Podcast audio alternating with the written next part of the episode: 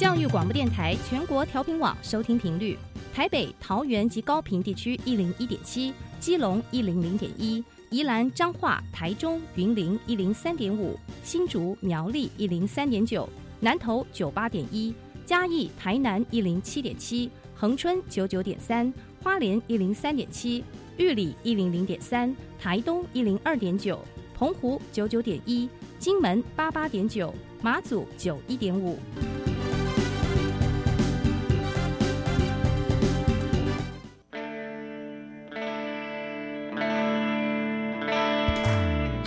时时有惊喜，生活处处是学习。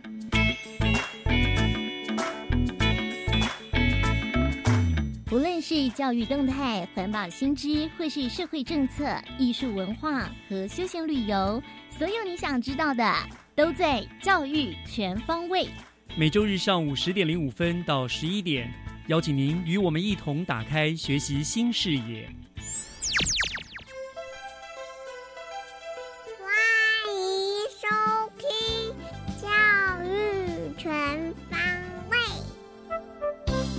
早安，各位亲爱的听众朋友们，欢迎收听三月二十七号的教育全方位，我是岳志忠。每个礼拜天的上午十点零五分，我都会在教育广播电台的频道和您分享新北市的大小事。那么今天节目的内容包括了有健康促进特优学校的介绍，校园小小播音员分享校园的新鲜事，以及新北市农业局正在推广的农特产品猪葱。精彩的内容就让我们从第一个单元学习加油站开始吧。学习加油站，掌握资讯，学习加值。新北市西周国小呢，获得了教育部一百零九学年度全国健康促进绩优学校特优的殊荣哦，这是一个相当不容易的事情。那么今天加油站的单元呢，就特别邀请了西周国小冯雅芬老师和李丽娟护理师两位呢，来到我们的单元当中，跟大家谈谈他们是如何办到的，怎么可以得到这么厉害特优的这样的殊荣哈、那两位已经在我们的节目的现场了，两位好。好，主持人好，各位听众大家好，好，我是丽娟。啊？这是丽娟护理师。啊，我是雅芬。哎，我们是雅芬老师哈，雅芬老师，我们该称你老师还是组长呢？嗯、我现在是现在是组长，但是我本身是英文老师。英文老师哦，我本身其实是英文老师。对，好好欢迎两位来到我们节目当中哈。那先恭喜你们啊，得到了呃特优。那呃，我本来邀请的是校长，但是校长非常客气，校长说功劳都在于你们的身上，都是你们的基层做的努力嘛啊，所以就请两位来跟我们做了分享哈。那当然恭喜你们。那我想首先呢，我们大家跟听众朋友们讲一下哈，呃呃，你们推动的好像是以视力保健为主嘛，是在这个项目上面获得了嗯青睐，对不对？对，好，那我想就这个点来说，整个西周国小哈，简呃简介一下西周国小到底一个什么样，在什么样的地方，然后它在推动健康促进学校相关政策有什么样的优势，跟有什么样的一些呃呃列列列处呢？然后我们这个、呃是不是雅芬组长？老师我们来来给我们做说明好吗？嗯。那其实我们本身西周国小算是一个蛮大校的，因为我们学校小朋友就一千六百多人，所以哦其实、对，嗯。所以其实，在推动上面是蛮辛苦的，因嗯。为就是大家新北市的朋友。呃的组长们都知道，就是为了那个一趴都要非常非常的努力这样子，所以我们其实学校很大，但是其实我们学校呢是会处在算呃便利的交通，然后附近呢绿地其实也很多。其实小朋友他们出去运动啊，环境是都很好，但是比较可惜的就是呃，因为家长会比较在，但比较在意成绩啦，所以其实小朋友他们下下课后比较常去的反而是安亲班，所以其实我们在推动上面，就是在安亲班跟家长这一块，也是就是我们很着力的地方，这样子。对没错，真的就是成绩跟视力啊，对对对，没错，真的是这样那你们的优势就是说，因为你们的地方真的有说绿地嘛，对。运动公园很多，河滨啊、嗯。都很近，对不对？对，那当然，呃，优势劣势，当然我想家长望子成龙的心态了哈。不过我相信你们是做的非常成功的，做取得了一个平衡，这是个很棒。那我们知道，呃，你们在整个推动这个健康促进学校，我们有所谓的六大范畴嘛，嗯对不对哈？那你们是不是跟我们也分析一下，在这六大范畴，你们的策略跟你们所推动的特色有哪一些，好不好？呃首先一个就是我们当然要讲一下，就是整个健康政策，你们的重点的内容，你们放在什么地方？嗯，健康政策部分，我们当然就是配合就是教育部的政策，比如说户外活动防近视啊，然后定期就医防盲，然后最重要三零一零眼安康，然后我们也会在就是晨会或者是朝会跟我们儿童朝会的时候宣导，就是呃要儿少视近视病，就是近视是一种疾病，就是。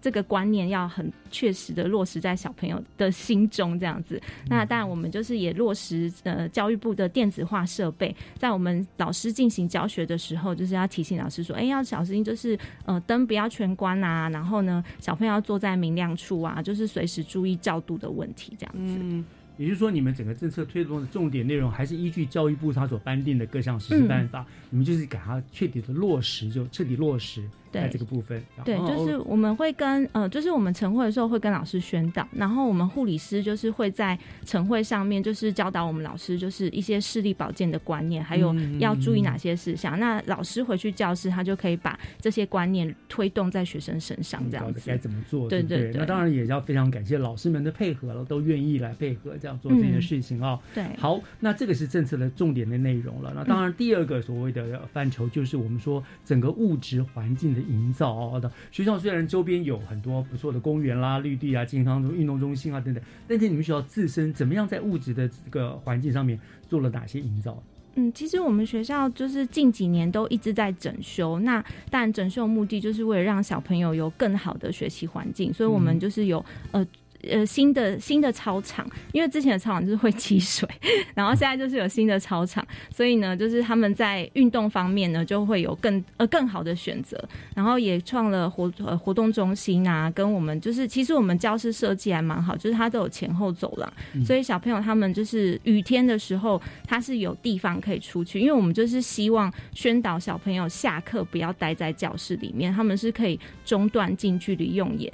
那其实我们就是在推动的方面啊，我们有几个就是比较有特色的策略，就是嗯。因为像我们在做行动研究的时候，就会发现啊，小朋友他们就是呃户外接触的时间太少了。然后呢，我们的行动研究也发现说，小朋友他们就是走路上下学的时间很短，所以这也是我们推动一个重点，就是希望小朋友他们可以常常呃，就是可以尽量走路上下学，然后家长直接送到校门口，对，因为家长就是会比较希望能够在校门口嗯跟小朋友 say goodbye 这样。嗯那呃，就是他们走路上学这一段时光，也可以增进亲子的相处时间，然后也可以增进他们视力的保健这样子。嗯对嗯对，要看看花，看看树嘛，哈。对就是看一下远距离，不要眼睛都凝聚在近的距离的地方。没错没错。哦，所以你们在物质环境的这个营造也也也这样子的用心了。那另外第三点呢，呃，国小阶段的小孩子，他们呃长高的速度非常的快，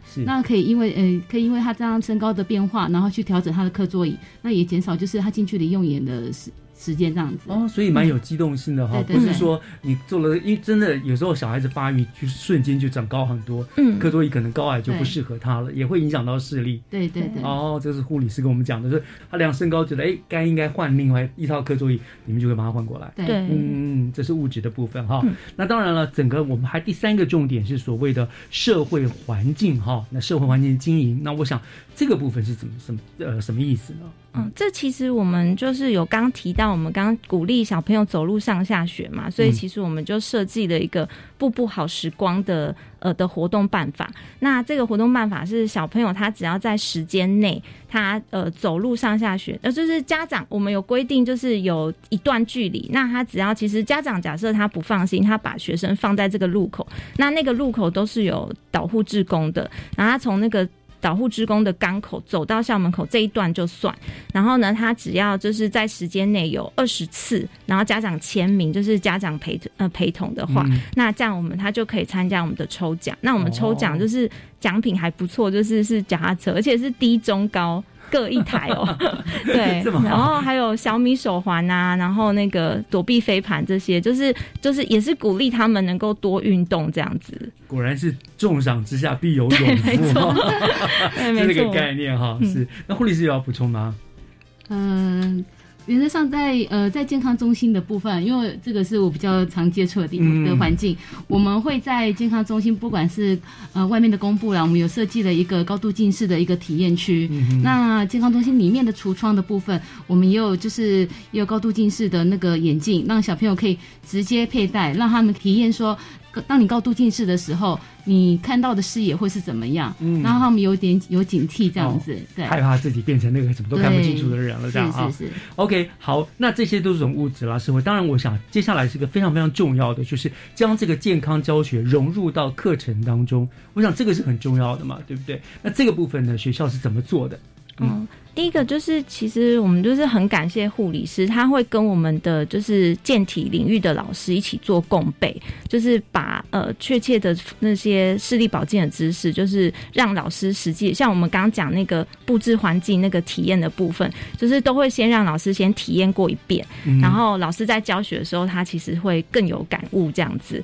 然后在我们就是也会推呃推行，就是我们的正式课程会户外化，就是除了体育课一定是是要在户外上的话，它呃包括比如说像综合课啊，或者是我们美术课带出去写生啊，或者是本土语言课，那因为他们人数比较少，所以他们就会呃带出去外面就是唱歌啊，或者是小朋友他们呢呃上自然课的时候，他就会直接就是呃带。就是戴着帽子直接去校园当中做植物的体验，然后我觉得这个就是让小朋友能够除了在下课短短的十分钟可以离开教室之外，他在课堂当中每天都会有一节正式课程可以离开。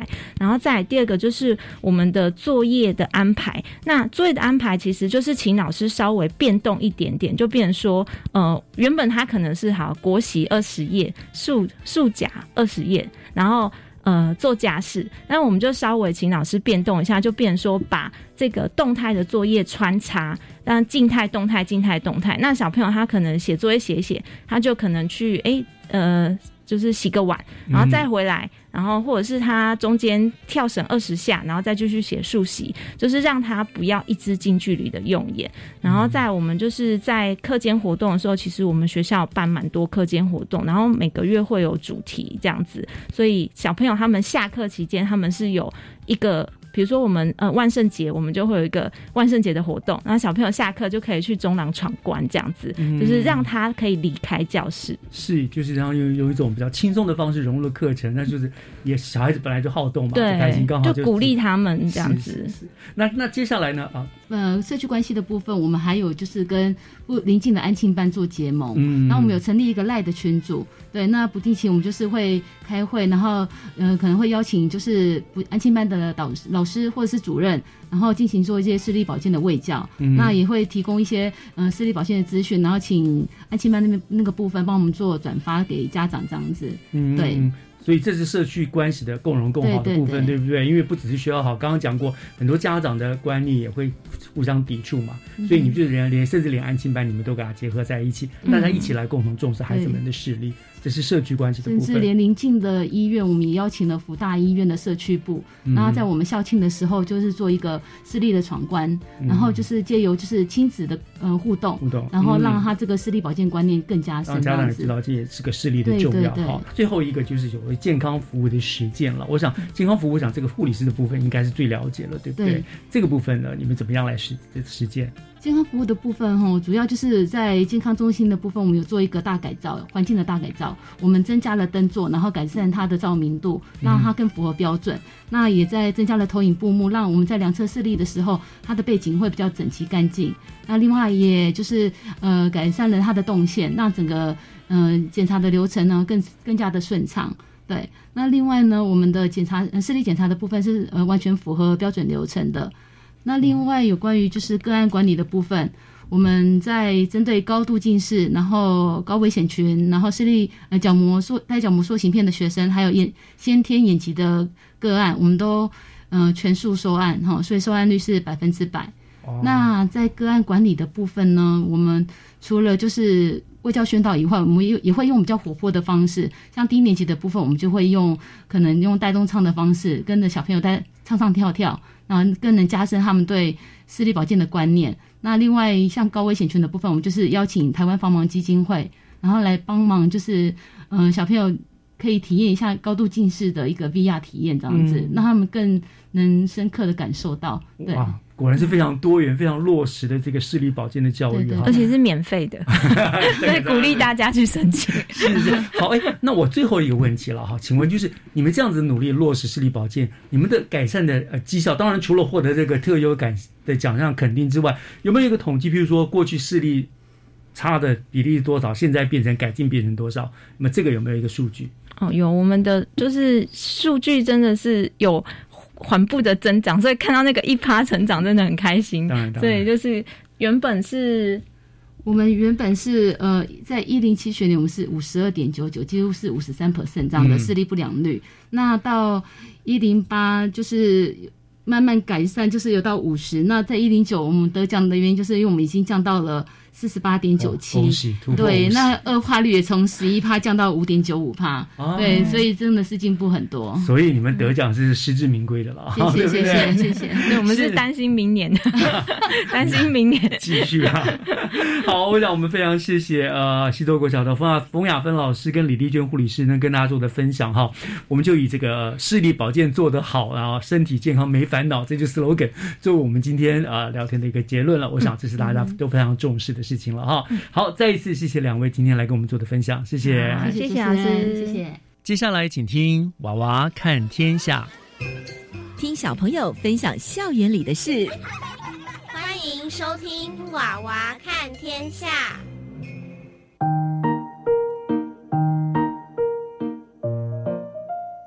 各位听众，大家好，欢迎收听《娃娃看天下》，我是新北市新庄国小苏菲。我是陈杰希。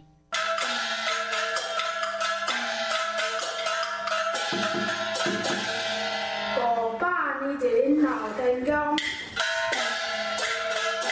天龙万水气汹涌，流沙河中闹维修，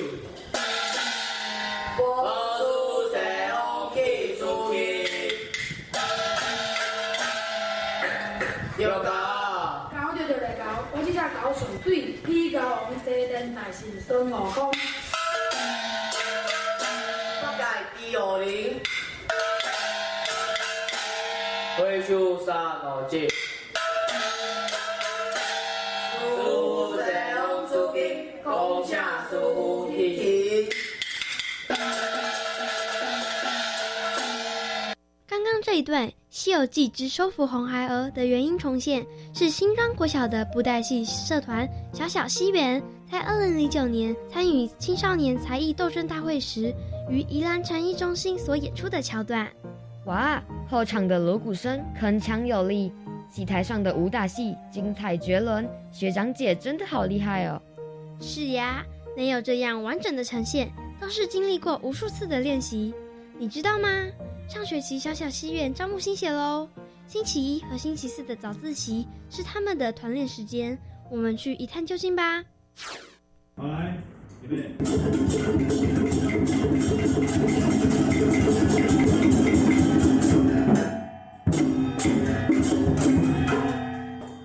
团长陈一斌老师说：“三分前场，七分后场，每位入团的团员都要从后场的锣鼓点做起。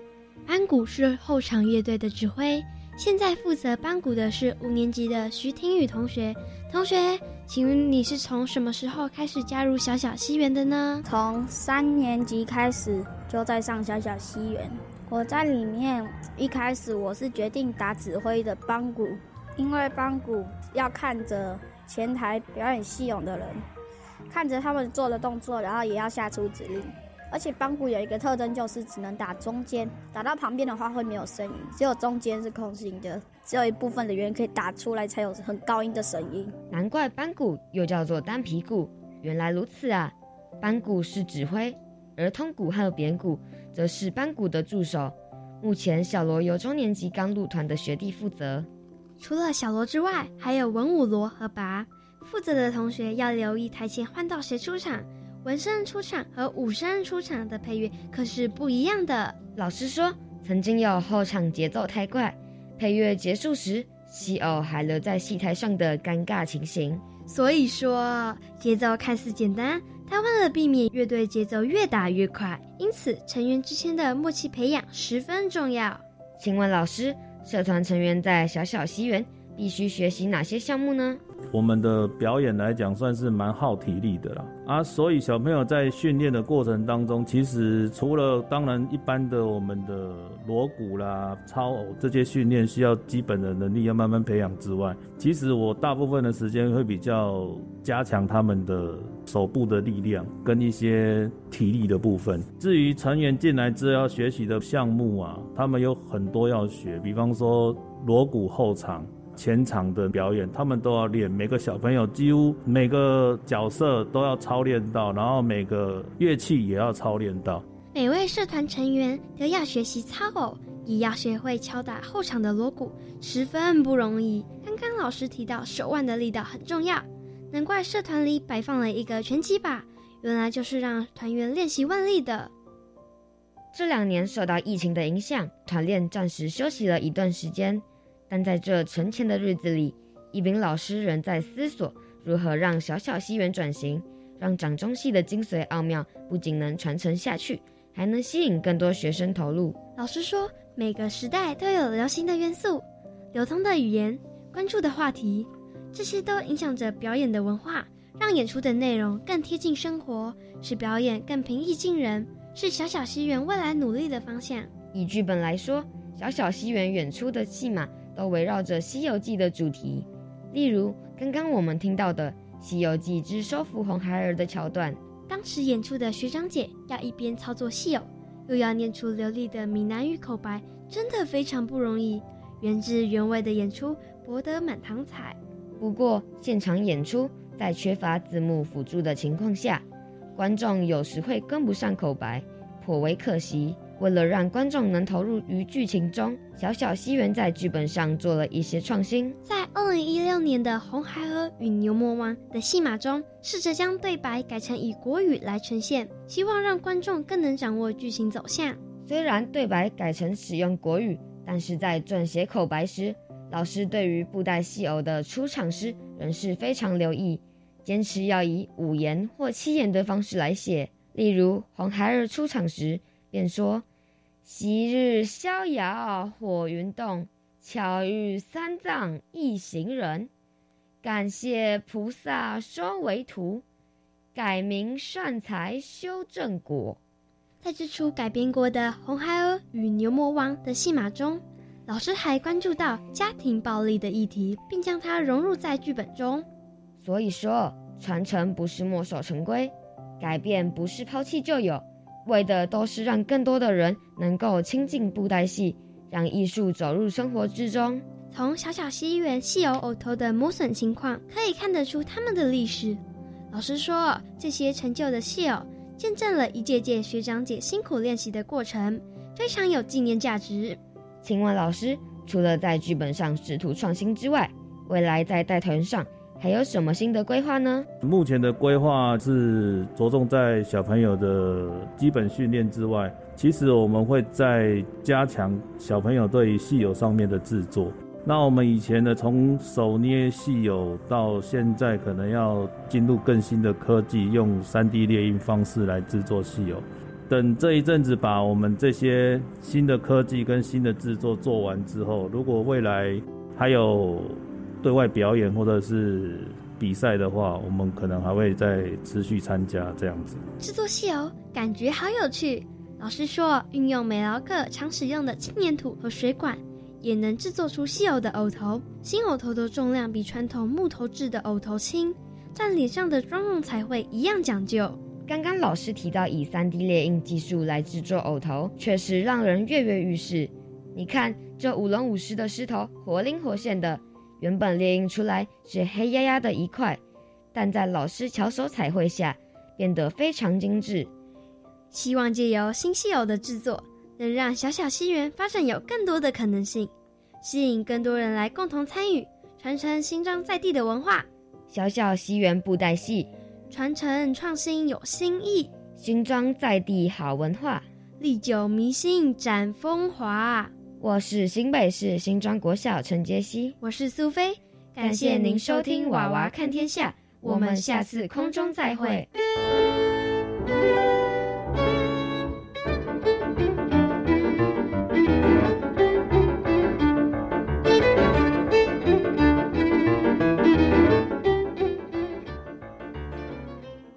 Happy birthday to you,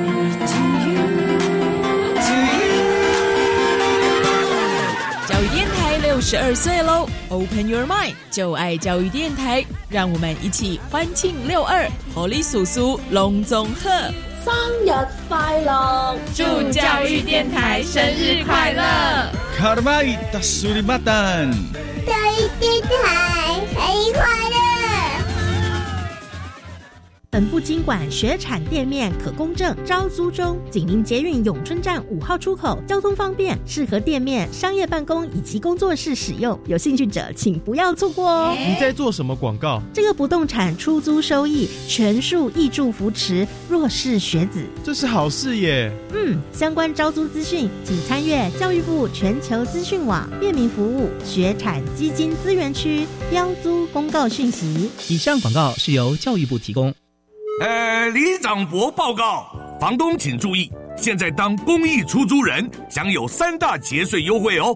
第一，每屋每月最高一万五千元的免税额度；第二，房屋税税率降为百分之一点二；第三，地价税税率只要千分之二。赶快加入公益出租人，一起用好房做好事，请上网搜寻公益出租人专区。以上广告由内政部及内政部营建署提供。合唱无设限，我们是台北室内合唱团。您现在收听的是教育广播电台。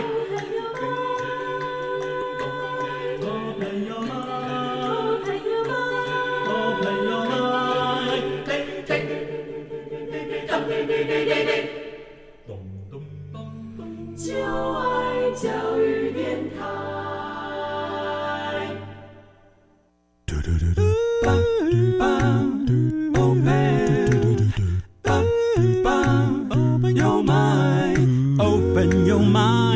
就爱教育电台。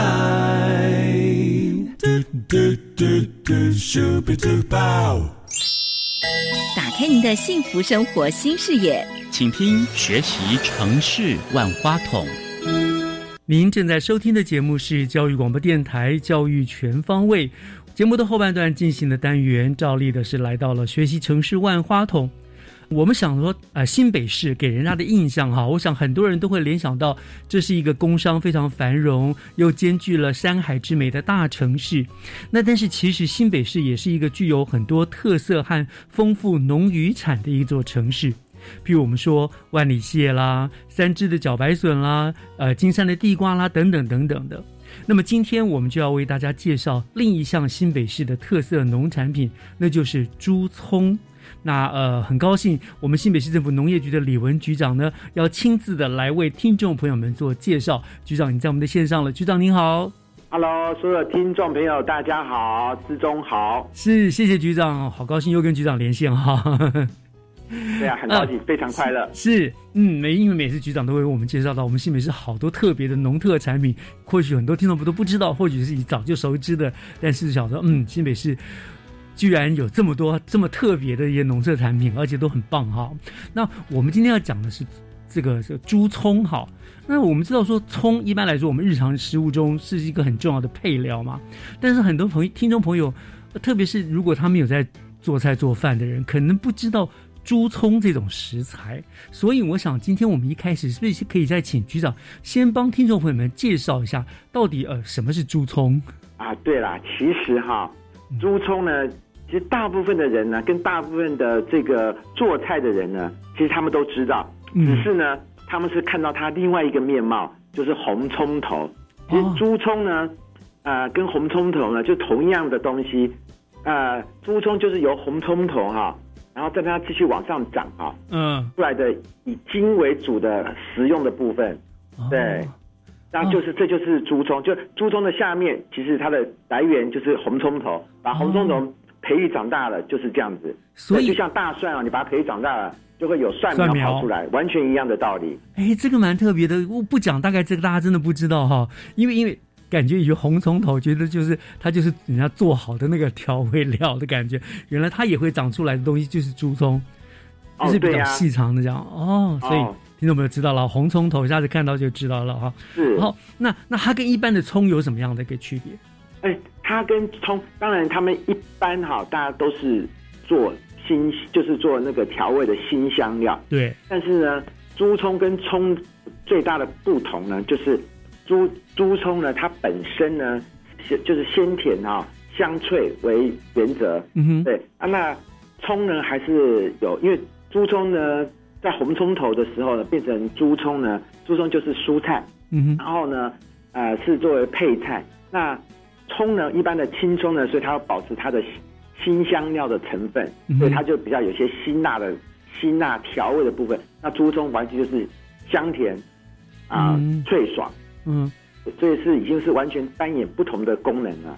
所以呃，一般来说，我们很少人会说炒一盘葱来吃，可是猪葱它是可以单独作为一个食料食食物来吃的这样子。对呀，而且啊，猪葱啊很有趣啊，嗯它那个。诶，例如说像我自己有时候煮面条的时候，我也需要喜欢放，就是把猪葱切比较长一点哈，嗯，放上去，因为猪葱啊稍微烫一下呢就可以吃啊，就会有香甜味。最重要一点，它的清脆的那个颜色哈会一直留在上面啊，看起来。不仅好吃，呃，就不仅好吃呢，看起来还非常的美丽啊！看起来啊，心旷神怡。是是是是是，局长这样讲，什么切的长长条条，一个肉，突然我就想到那个呃水莲菜的感觉，这样子啊，对对，而且它比水莲菜更棒的哈，是它有绿色的部分，也有白色的啊，那很漂亮，感觉哦，白绿白绿相间。啊，就好像我们看讲翡翠一样哈，嗯，它是最顶级的翡翠，是真的哈，嗯，那那我们当然想，我们说猪葱这个东西哈，很多我们算是新北算是蛮有名的农特产品，但是这个猪葱大概在我们新北的什么地方生产比较多？嗯，当然这个哈猪葱呢特别哈是在像我们的平溪啊、深坑啊、双溪啊、乌来哈，嗯，这些生长特别多，但是。呃，大家一定其实这都是有原因的哈。嗯，一个农作物的生长哈，都是根据我们所采的土，都是来自于土地，对，是反映出我们土地的特色。像猪葱是呃原来是红葱头，那红葱头这个产物呢，在中南部呢，它要发展成猪葱就比较不容易，因为中南部的气候哈很好，阳光很充足。猪葱呢，在从红葱头长成猪葱的，它一下子就长得就长出来了，就比较矮，可是那口感呢就比较粗，嗯，纤维会比较粗，就长不出猪葱出来，就长不出可以比较好口感口感好的猪葱，就会比较老，就是对，就比较老啊。在我们这些平溪啊、深坑啊、双溪这些哈乌来啊这些比较山区多雨的时候呢，哦，日照比较少，那反而就是发展出。猪葱的特色就出来了，它就是因为日照，它就长得比较慢一点，啊，那整在整个长的过程当中呢，就会比较高。那重点是那个纤维，就是像刚刚说，就很嫩。啊，才才能成为蔬菜。所以只有所以要吃好的猪葱，就在这个时间要来我们新北市啊这些哈这些东北角的地方呢，才特别吃得到，享受得到。嗯，所以所以所以说我们是新北特有的嘛，哈，就是红葱头到处都有，但是它它作为猪葱的话，就在我们新北，因为得天独厚，因为雨量丰富的地方，才让它能够长成猪葱。还有还有日照比较少，日照比较少，雨量比较丰富。嗯，对，对，就是农民的智慧哈，把先天的气候跟土地的劣势，嗯，变成一个健康的强项。是是是是是是，大家都没有想到哈，就是诶可以这样子做，真的很不错。那我们大家都知道了，说如果单讲葱的话，大家会想到呃联想到宜兰的葱嘛，它的品质很好，香气很好嘛啊。但是怎么样，它都是刚刚局长说，它就是一个新香料的配料而已了。只有猪葱是唯一我们可以说可以变成一道菜来吃的葱嘛，就是清就炒一道葱来吃，猪葱来吃就可以了。可是如果我现在要去选那个猪葱哈，刚刚呃局长有提到了，就说白绿相间，可是到底怎么样？呃，怎么样选购呢？要猪葱怎么样才是你觉得是可以吃的？不要我买到南部那种短的，吃起来很难吃。那怎么选购？对还有什么标准？还有呃，局长可不可以推荐一些？譬如说，我们可以有怎么样来料理这个猪葱？是，那这个首先呢，在讲这个挑选的部分，其实蛮容易的。嗯，这个猪葱啊，它特色哈，就是用看就可以看得出来了。它的就是刚有提到，它有葱白跟啊葱叶的部分哈。嗯，那葱白呢，第一它要长，这个整个猪葱看起来哈，要比你的筷子要比你的筷子长啊。嗯对，这是第一个。第二呢，就是葱白的部分呢，啊，下面是葱白哈，就是比较有葱白结实、结实、洁白。嗯哼，慢慢的再往上哈，葱叶就是鲜绿色，一定要有这两，就一一个好的猪葱呢，这个长度呢，下面是啊，粗就是比较结实的，就是在葱白的部分，在往根部的部分白啊洁白，然后再慢慢的往上，就是呈现非常漂亮的鲜绿色。嗯嗯嗯嗯嗯对，而且这个鲜绿色比刚刚呢志忠所提到的这个水泥的这个鲜绿色要再翠绿一些。对对对，一比就可以比得出来了。就想到翠绿，那就是啊这样子，就是好的猪葱。哎，就像我的印象中，猪葱它的它是比那个一般的葱来的细，对不对？哎，对，一般的葱来的细、结实、结实细。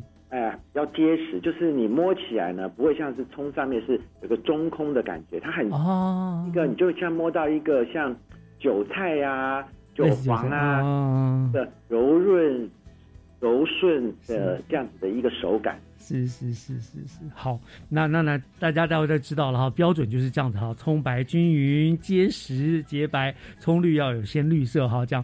那那那那怎么样做好吃呢？哦，对，那现在呢，大家呢就是首先呢，大家最推荐的就是清炒，嗯啊，对，清炒的话呢是，我也非常的推荐。那除了清炒之外呢，它最大的一个特色呢，就是可以加入在各式各样的料理里面。嗯不管说像我们吃，像我们在做韩式煎饼的时候呢，你也可以放一些进去。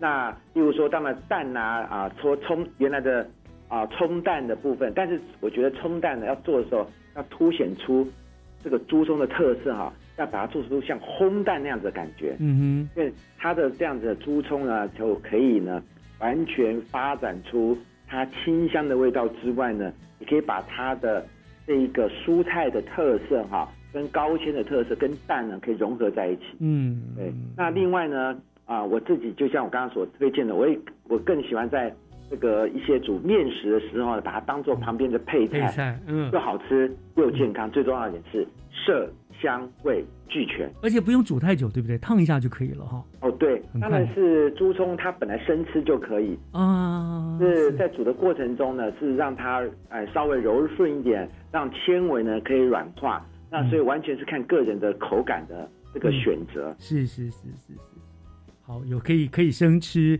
可以清炒。刚刚局长说还可以做成烘蛋，对不对，对？还有韩式煎饼啊，或者是啊放在水这样放在水饺里面啊，所以所以它是一个各式各样全方位的配菜。啊，真的真的，哎，我因为我本身也有在偶尔会做点菜，但是我也我也做过猪猪葱，就是我切一点点那个，就是呃配一点那个木呃香菇，哦然后就清炒这样子，是是是真的是非常好吃，非常的清甜的味，很好吃的一道菜，而且这还有配色，你好厉害哦！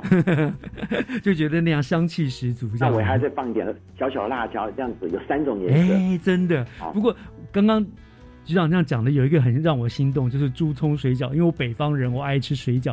哎，下次我可以真的就是配用猪葱来配了，这样哈。是，而且哈、如果大家呢啊、没有像志忠这么厉害的话呢，到我们的 这一个哈、我们的平西农会啊，它也有生产啊养生的猪葱水饺，嗯，真的猪葱的这个啊现成的哈扁食哈，嗯大家呢也可以选购，对，很好棒。，我想这个美食爱好者就赶紧笔记下来哈。原来猪葱还是有很多的料理方式，它可以当主角，它也可以当配角啊，都会就有一个独特的香气的。这样好，OK，好聊到这个地方呢，我想就让我们休息一下。刚刚局长也稍微聊到了一下，说我们可以上平兴农会买得到这个猪葱水饺，对不对？那我等一下呢，我们休息一下，回头来我就请教局长，到底哪里？因为我想它不是一般市场买得到的菜。我们到底哪里买得到？我们稍后回来再来问，继续讲讲这个部分好吗？好，谢谢。好，我们稍后回来。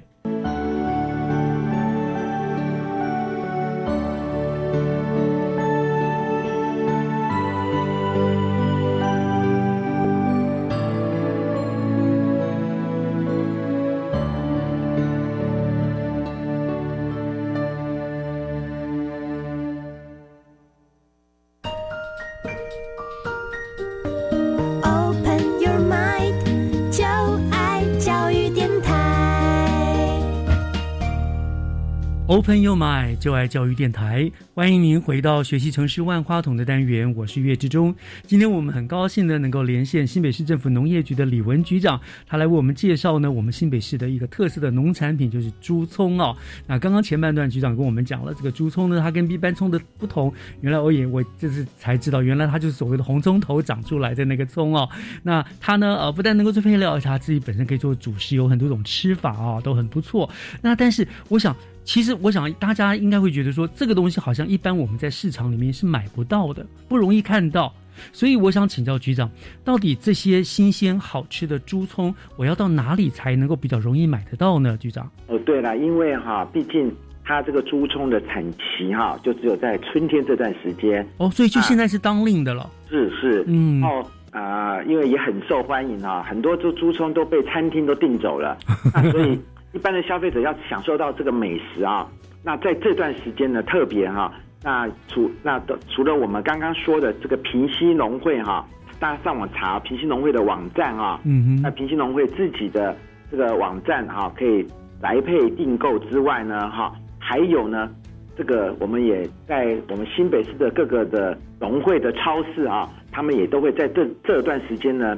都会配送哈猪葱哈，在他们农会超市里面嗯来卖啊。那另外呢，呃，我们更推荐、更欢迎啊。刚刚讲的像平溪、双溪啊啊深坑啊，这都是很棒的这个地方，欢迎大家呢随时有空啊就跑就去哈平溪啊深坑啊乌来玩一玩。嗯，当地的老街哈，这段时间你都看到很多在地的农民啊，都会把它拿出来哈。来卖这个猪葱，对我有印象，我在乌来老街就吃过猪葱，没错，它就是炒现炒的猪葱，而且都会有那些农民自己卖的。是是，我在平西也买过啊，太哇！那谢谢志忠，你真是我们的好朋友。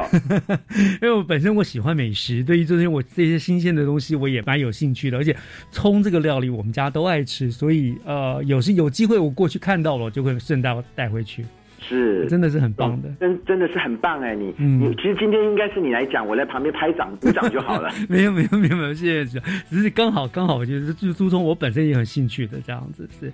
那所以呃，我们就是这段期间刚好是他当令产地，所以朋友们如果要买，包括了可以上农会的网网站去订购，你也可以直接其实就是到平溪啊什么，顺便去玩一下嘛，对不对哈？就买回家平溪啊双溪对，嗯，好，那。呃，平西农会的上班时间才能订购嘛？它是还是说，呃，网络二十四小时都可以订购？诶，目前呢，这个部分还是平西农会哈，它因为是一个小农会，还是要以电话为主啊。嗯嗯嗯，它是特别为了租充这个东西哈，嗯，然后呢是特别来来做的，所以呃，原则上先以电话为原则。嗯哼，那接续呢啊，它也有规划要再用这个。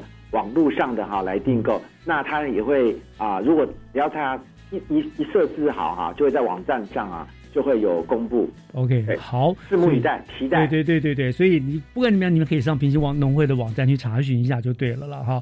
好，那那那局长，好像朱聪除了做菜之外，是不是好像我听你们也有把它发展成其他的商品，对不对？哦，对呀，那个啊，朱聪啊，当然你刚刚所提到的像。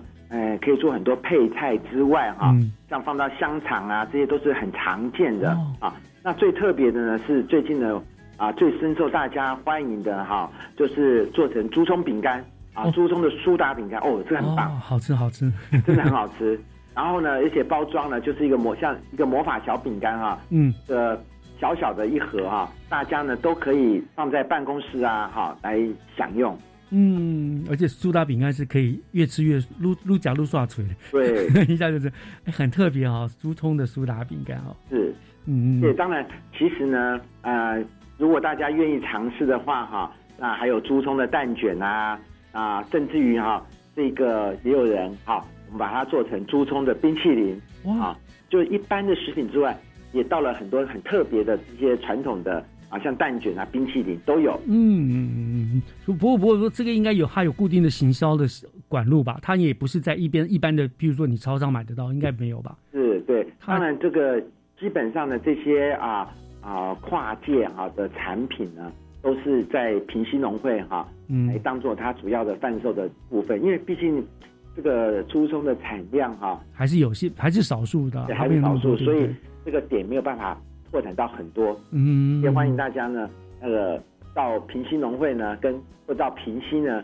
来这个，不管是网上或者是山上啊，都非常欢迎。嗯，好，对对，欢迎。对对，那我们讲的配合珠葱的产季，刚好我们做产季就在平溪啦、双溪，都是风景名胜地区，对不对？那局端那边有没有顺势推出相关的旅游活动？就刚好结合珠葱啊，又平溪啊，美丽的风景，办一些什么样的旅行活动呢？有没有？啊，我就知道志中向来哈都是巷子内的，对啊，这个确实啊，我们这个像今年呢，我们特特别配合哈，在这个大家有希望有有个祈福的部分啊，嗯，啊，我们再搭配我们在当地最有名的哈铁道呃小铁道啊的小火车啊，嗯就是在当当地的这个煤矿平西的煤矿博物馆的小铁的铁道小小火车哈，嗯然后呢来这个有个旅行就搭配这个，然后呢大家还可以体验朱聪的这个朱朱聪个人的 DIY 跟朱聪美食，最从有搭小火车体验当地的煤矿的文化。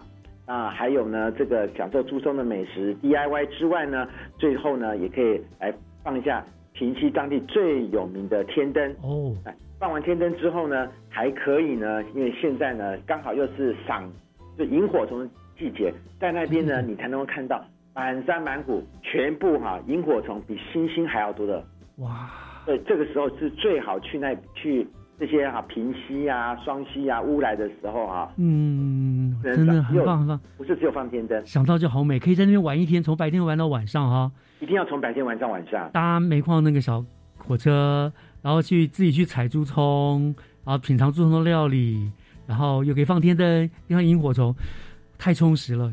哎，不对而且那是全家人，而且从呃从老到少啊，人人都会喜欢的行程。那它是一个呃，它有安排特别的日期吗？还是说每一天都有呢？这段期间内？是，呃，当然这段这段这样像这样子的游程呢，呃，除了你自己可以搭配之外呢，也有有些旅行社它也会推。那我们特别呢，跟这个平西农会呢，啊，它平西农会它特别呢，在这段时间呢，它有特别推出了啊，从四月三十号开始呢，嗯每个有每个六到五月七号的六日呢，它都有开始推的这样子的游程，就是我们的一个特别的一个完整的游程。嗯。那大家呢，在四月三十号、五月一号、五月二号跟五月七号呢，啊，目前呢已经先有四个梯次，嗯，对，而且呢特价呢一个人只要七九九元，所以请大家有兴趣的要赶快，所以到呃看随时呢看看平西区农会的官网啊，或者我们新北市农业局假日时光脸书呢都会公布啊相关的报名的资讯。啊、这样，您说七九九就包括了我们刚刚所说的所有的活动跟礼品料品尝猪中的料理，是的，全部包括在内，太划算了，这个这是超值哎，那当然好。对，哎市价本来是一千三百元，平西农会特别哈、嗯配合猪葱啊，要让大家也是推广了。以后希望大家呢啊有这样子的时间呢，就可以按照这样的流程呢去走一走。太好了，那那那那有名额限制吧？我要赶快报名。哦，一定有，一定有名额限制。目前呢，每个梯次呢先开放四十名。四十名，哇，那真的不多，那要赶快抢啊！是已经开放报名了吗？啊，这个目前呢，这个报名呢，先跟大家今天听了这个节目的人就赚到了。我们四月一号开始报名。哦，太好了，太好了！哦，下个礼拜就开始报名了。是，好，我再记下来，笔记下来，四月一号赶快手刀要抢报名。哦，对啊，没有错。是，对。好，那呃，除了这个您刚刚说的这样子的旅游之外呢，那跟商圈整个那个商圈，譬如说平西商圈啦那边，有没有还有什么样子特别的合作呢？哦，对，那呃特别哈是，那我们这个朱松毕竟是在地哈的美食，那么所以呢，在我们到了这个平西啊、乌来啊、新店啊、石碇啊这些在地的很多商家哈都有来搭配，像这些商圈呢，例如说到我刚说的这些平西、石碇、深坑、新店、乌来这些商圈呢，大家在配合的餐厅呢，消费五百元呢，就可以得到猪葱的折价券一百元。哇，对，超划算。嗯，那如果说在市区呢，那我们啊、请新北市呢农会呢经营的希望广场啊，嗯啊，在这一段时间呢，也可以哈、也有特色，也有。呃，也有猪中的贩卖，就四月在四月二十三号到二十四号这两天呢，也特别呢请最棒的农友呢，在当在这两天呢，在希望广场呢来卖猪葱。那也当地呢，啊，这如果没有时间去山上的朋友呢，对这段时间这两天呢是一个最好哈，在台北市市区可以买到猪葱的机会。是是是，真的是很棒哈，大家不要错过了。那我知道农业局还有一个习惯，你们在推广农渔产品的时候，会都会跟饭店合作，推出相关的美食啦，甚至是美食制作的教学。那今年是不是也有跟饭店做这样相关的有有有，这个。这个这个巷子内的巷子内的志忠啊，真的是我们的忠实的好朋友啊，这 是农友的最好的朋友。今年呢啊，我们特别跟台北凯达饭店哈来合作。那我们一直都希望呢，这个是跨界哈，要超乎大家的想象。那我们这一次呢是合作呢，是把这样子的啊相关的是跟啊合作呢，也把它推进入把猪葱啊变成法式料理。哇哇，对，这么厉害，没有错，这个法式料理，而且这个是一样的啊，体验感动。这个除了呢，由台那个台北凯达饭店行政主厨哈，嗯，他来加持之外呢，哈，那这个诶台北凯达饭店呢，除了会有推猪葱的相关的料理之外呢，那么他也能能让大家呢去学习啊，享受啊，这个怎么样子把猪葱变成。法式料理，嗯，那这个部分呢是由台北就跟台北凯达饭店合作，是。大家可以在凯达饭店呢看看怎么样子把一个中菜的传统的台湾的美食哈，嗯，变成目前呢非常啊时尚的法式料理。是，所以它的时间呢以及它是现场示范，我们可以吃吗？哦，当然当然，一定这个哈做完不吃哈实在是太折磨人了。在这个整个这个过程呢，这个学习的过程当中呢，会有三道的主厨的手做的猪葱料理，嗯，还有一道主食跟一道甜点哈，可以在现场享用。嗯，然后这个哈也是一样有限定哈，就是在四月十九、四月二十、四月二十七号三天。嗯，对，那么也希望就是也希望大家把握机会哈，好好的。啊，来啊，体会感动，来报名哈。那一个人要多少钱？一个人六百元，六百元可以学，还可以吃到那个什么主食、甜点料理，哇，太划算了。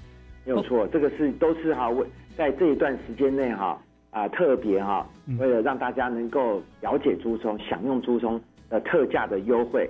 太好了，报告报告局长，我家就住在凯达饭店附近，我住万华。哦，太棒了！那我去万华的时候，要找你一起来吃猪葱。嗯，好，我在等局长，是是是，日期空出来这样。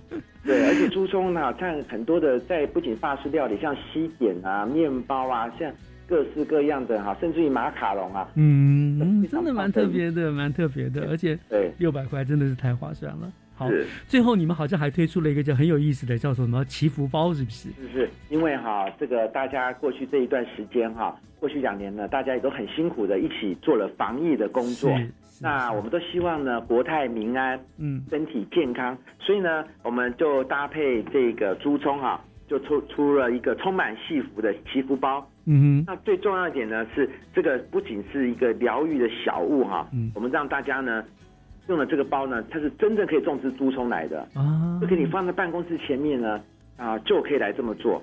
对，叫做充满幸福的祈福包，其实它就是一个小小的疗愈型的，像多肉植物一样的，放在放在你的书桌啊、办公桌上面呢，嗯，看着它慢慢长大，慢慢长大这样子哈。嗯，好，那今天就非常非常感谢哈，又再次打扰了局长了，为我们介绍了我们新美的朱聪，非常感谢局长哦。好，谢谢志忠，谢谢各位听众朋友来平溪玩哦。是我们大家都一起洗手去平溪玩，去吃猪葱。啊，谢谢局长，谢谢，谢谢。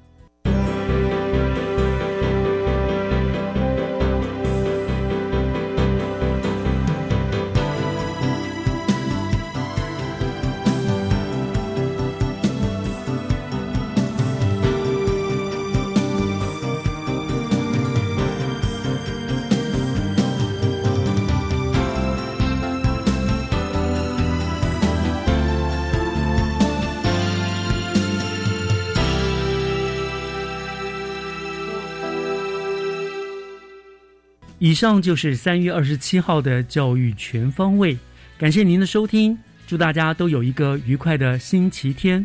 我是岳志忠，我们下个礼拜天上午空中再见，拜拜。